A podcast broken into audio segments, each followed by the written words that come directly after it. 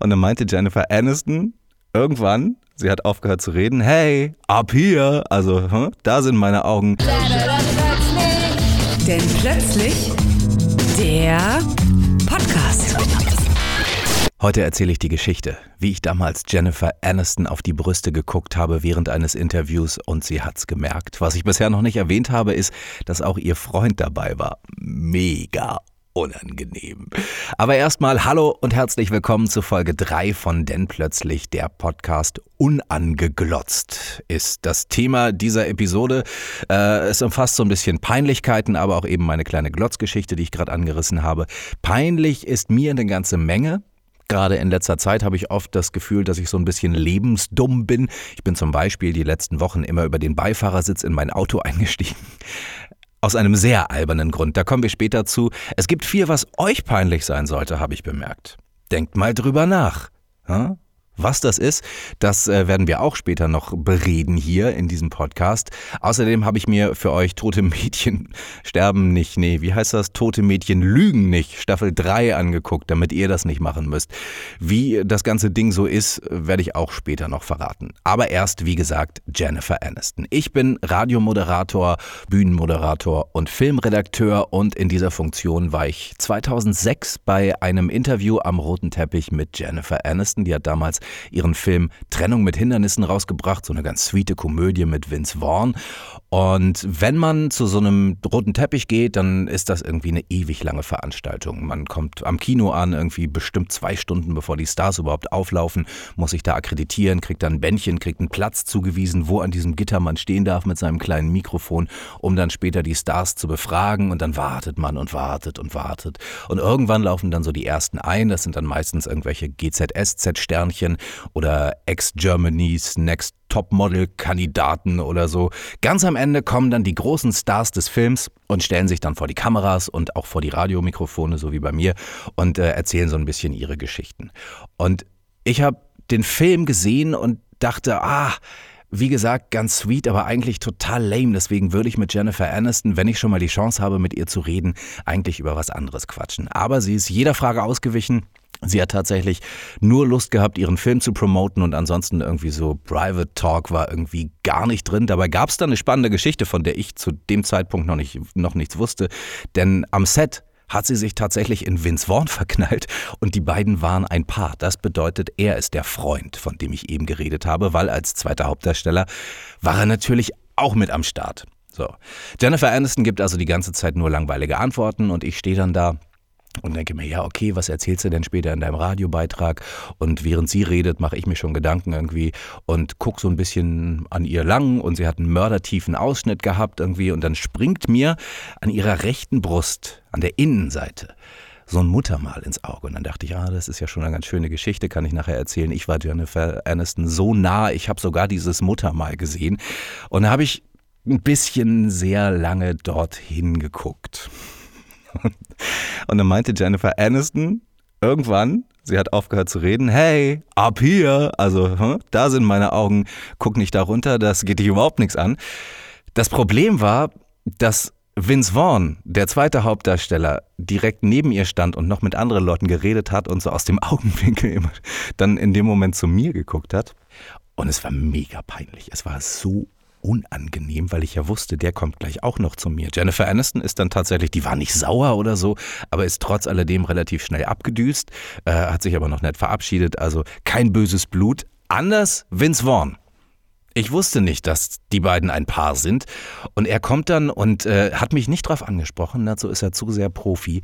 Aber er war mörderkurz angebunden und ich fand den eigentlich immer super witzig. In sämtlichen Filmen, in denen ich den gesehen habe, mochte ich den immer. Das ist echt einer, der äh, mich zum Lachen bringt persönlich.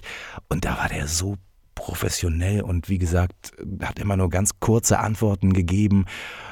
Und ich habe gar nicht so richtig gecheckt, warum. Das kam erst dann im Nachgang auf dem Nachhauseweg, weil er natürlich gesehen hat, ich habe gerade seiner Freundin auf die Titten geglotzt. Ne? Das ist ja auch echt ätzend gewesen, hatte aber professionellen Hintergrund. Es war jetzt nicht so, ich war 26 damals, äh, meine sexuelle Blüte, würde ich sagen, aber damit hatte das gar nichts zu tun, sondern ich wollte halt einfach nur eine Geschichte fürs Radio haben. Naja, und Vince Vaughn, ähm, der gefühlt übrigens zwei Meter groß ist, hat mich dann zwei, drei Minuten lang, während wir geredet haben, die ganze Zeit böse angeguckt. Und ich war wirklich froh, als er gegangen ist. Und ich konnte tatsächlich mit diesen Interviews so gut wie nichts anfangen. Ich habe, glaube ich, äh, einen kurzen Schnipsel von dem, was die gesagt haben, irgendwie zehn Sekunden oder so im Radio gespielt und den Rest der Zeit halt über diese, dieses Muttermal geredet.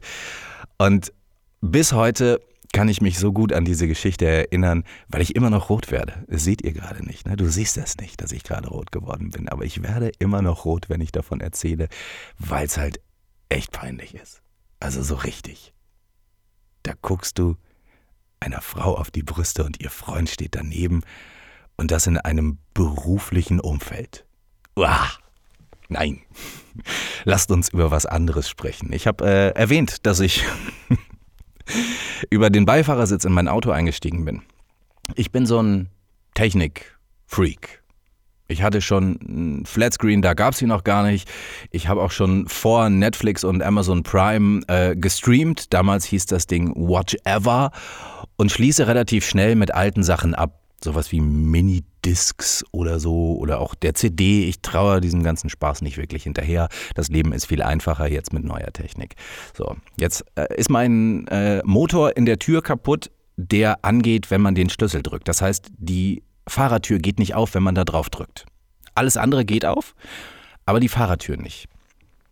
Und dann stehe ich davor und drücke jedes Mal zehnmal diesen Knopf und nie geht diese Tür auf und beim zehnten Mal bin ich total angepisst und renne ums Auto rum und steige halt über den Beifahrersitz ein. Von da äh, mache ich dann die Tür auf, sodass ich wieder aussteigen kann und beim nächsten Einsteigen dasselbe Spiel. Irgendwann meinte dann meine Frau, sag mal, warum Schließt du nicht einfach mit dem Schlüssel auf? Ich hatte überhaupt gar keine Ahnung, dass diese Tür ein Schlüsselloch hat. Der Schlüssel, der ist so mit mir verwachsen, dieser Knopf, der auf dem Schlüssel ist, dass ich wirklich nicht wusste, dass man das auch ganz analog aufschließen kann. Ich habe mich sehr geschämt, als wir zusammen vor dem Auto standen und ich meinte, ich muss einmal ganz kurz, weil ich muss über die Beifahrertür einsteigen, bevor du einsteigst. Meinte, wieso denn das jetzt? Schließ doch einfach mit dem Schlüssel auf. Sie ist eher so die Generation Röhrenfernseher. Wie gesagt, ich versuche es immer mit der neuesten Technik und gewöhne mich da schnell dran und vergesse immer alles Alte. Deswegen, äh, äh hm? Peinlichkeiten, ich würde sagen, 1a getroffen. Aber euch sollten auch Sachen peinlich sein. Ich habe letzte Woche von einer Spinne erzählt. Ein Riesenteil. Ich habe übrigens ein Bild gemacht und gepostet, äh, sowohl bei äh, Facebook als auch bei Instagram. Könnt ihr euch mal angucken. Auf den Social-Profilen findet ihr übrigens neu, habe ich äh, diese Woche gemacht, ähm, eine Linkliste, wo man diesen Podcast überall hören kann. Und das ist ja tatsächlich überall. Aber damit ihr euch das nicht merken müsst, klickt einfach mal auf die Website-Adresse, entweder bei Instagram oder bei Facebook. Aber das wollte ich gerade gar nicht erzählen, sondern diese Spinnengeschichte, dieses äh, Riesen Spinnending. Ne? Es haben sich ein paar Menschen darüber lustig gemacht, dass ich Angst vor Spinnen habe. Deswegen nochmal ganz kurz, ich habe ja gesagt, Spinnen und ich haben eine Geschichte. Ich musste damals, Gott, wie alt war ich? Elf, vielleicht zehn oder zwölf, also so roundabout kurz vor Teenager, äh, wurde ich, wie glaube ich jedes Kind, gezwungen, Gartenarbeit zu machen. So, und ähm, dann habe ich in einem Rosenbeet Unkraut zupfen muss, müssen. Und dafür habe ich mir eine Jacke mit längeren Ärmeln angezogen. Die war auch so ein bisschen weiter, das hat man damals so getragen. So, und dann habe ich halt Unkraut gezupft und bin dann irgendwann wieder rein. Und äh, weil damals Gartenhandschuhe, ne? Gab es noch nicht, sowas. Da waren wir noch, wir waren noch richtige Kinder damals. Keine Gartenhandschuhe. Also dreckige Hände, musste ich mir die Hände waschen gehen. Und vor dem Waschbecken habe ich dann die Ärmel hochgekrempelt von dieser etwas weiteren äh, Strickjacke, die ich anhatte und habe die Hände unter den Wasserhahn gehalten und dann hat so gekitzelt am Arm und ich dachte erst Wasserspritz und dann sehe ich eine Riesenspinne auf meinem Arm, die da gerade runterläuft. Und seitdem sind Spinnen und ich nicht so wirklich die allerbesten Freunde. Um es mal höflich auszudrücken. Deswegen äh, halte ich auch immer so ein bisschen Abstand. Aber was hier im Moment abgeht, ist wirklich unfassbar. Ich meine ganz ehrlich, ihr habt auch Spinnen da innen. Hamburg oder Berlin oder Köln oder München. Aber eure Spinnen wissen, dass die nicht dahin gehören. So, wenn ihr schimpft, dann gehen die weg. die gehen nicht raus oder so, aber die kriechen dann hinter das Sofa oder was auch immer, da, wo sie euch nicht stören und wo ihr sie auch nicht stört. Unsere Spinnen hier auf dem Land, die fahren Mofa. Und die kommen dann und sagen, Alter, was willst du denn von mir? Geh mal weg, wir sind viel mehr als du. Wir machen dich alle. Hm? So sieht's nämlich aus. Also wer von euch in der Stadt Angst vor Spinnen hat, der war noch nie auf dem Land. Das sollte euch äh, echt unangenehm sein. Ganz ehrlich, ihr habt doch auch Staubsauger und so. Wir haben so viele Spinnen hier, die passen gar nicht alle in den Staubsauger rein. Und die würden auch gar nicht in unsere Mülltonnen reinpassen, die wir brav alle zwei Wochen einmal an die Straße stellen. Und es gibt ein ganz geiles Phänomen auf dem Dorf, nämlich wenn einer der Nachbarn an einem Tag, wo kein Müll abgeholt wird, die Tonne rausstellt, dann sind alle ganz panisch. ist wirklich so. Die äh, überlegen dann, oh, und googeln im Internet, habe ich irgendwas verpasst, hat sich der Termin irgendwie verschoben. Dabei hat sich einfach nur einer geirrt. Das ist wirklich hier, als würde in der Stadt der Feueralarm losgehen. Das ist ja auch nicht normal. Hier auf dem Land übrigens, äh, jeden Samstag um 12 Uhr wird die Sirene einmal getestet. Da musste ich mich auch erst dran gewöhnen. Aber so ungefähr dürft ihr euch das vorstellen. Da steht eine Mülltonne an der Straße und kurz danach, obwohl die gar nicht abgeholt wird am nächsten Tag, sind es fünf oder sechs oder manchmal auch sieben. Und am nächsten Tag stellen sie sie alle zurück und merken, nee, kam doch nicht. Ach, Pech gehabt. Apropos Pech gehabt, ich habe mir Tote Mädchen Lügen nicht Staffel 3 angeguckt. Hm. War ganz gut. Die ersten Folgen ultra lame. Später wurde es aber tatsächlich besser. Am Ende, wie es aufgelöst wurde, verrate ich natürlich nicht, weil wir spoilern ja nicht war ja so wieder, wieder so mittel. Was ich überhaupt nicht verstehe, und äh, das ist aber wieder so ein deutsches Ding, ne? Die Serie heißt ja in Amerika 13 Reasons Why. Es geht in der ersten Staffel um ein Mädchen, das Selbstmord begeht und in Rückblicken wird erzählt, warum. Sie zählt 13 Gründe auf. Ist, glaube ich, auch ein Bestsellerbuch. In der zweiten Staffel, die so kacke war, äh, ist sie dann als Geist da. Da gab es auch keine Buchvorlage mehr und äh, dann wird da ultra peinlich durchgeführt irgendwie. In der dritten Staffel werden dann Probleme gelöst, die in der zweiten nicht gelöst werden konnten. Es geht aber eigentlich um den Mord von einem Vergewaltiger, der in Staffel 1 und 2 schon aufgetaucht ist. Naja, wie gesagt, 13 Reasons Why. Es gibt immer 13 Folgen pro Staffel. Bei uns heißt das Ding Tote Mädchen lügen nicht. Und das tote Mädchen war in Staffel 2, wie gesagt, als Geist noch dabei, in Staffel 3 jetzt gar nicht mehr. Warum macht man das? Warum nimmt man nicht einfach den englischen Originaltitel. Ich meine mittlerweile, wir haben 2019. Es sprechen doch eigentlich fast alle Englisch. Und wenn nicht, und die übersehen oder überhören das, weil irgendwie der, Eng, der Titel Englisch ist, dann lassen sie das sich von Freunden erzählen. Diese Serie hat ja einen Mörder-Hype ausgelöst damals. Also ich halte auch das für Mörder, Mörder peinlich. Es gab übrigens noch einen Moment aus Folge 2 von Denn plötzlich der Podcast, äh, der mir auch so ein bisschen Gänsehaut gemacht hat, so ein kalter Schauer über den Rücken, so wie man sich halt fühlt, wenn einem was unangenehm ist. Das war diese komische Rubrik, die ich erfunden habe. Ähm, gute Nachrichten richtig schlecht verpackt. Wie gesagt, ich habe äh, damals so für mich drüber gelacht und dann beim Erzählen letzte Woche ja auch schon erwähnt, naja, jetzt klingt es gar nicht mehr so lustig, als ich es gehört habe war es halt überhaupt nicht mehr witzig, sondern irgendwie nur noch voll doof.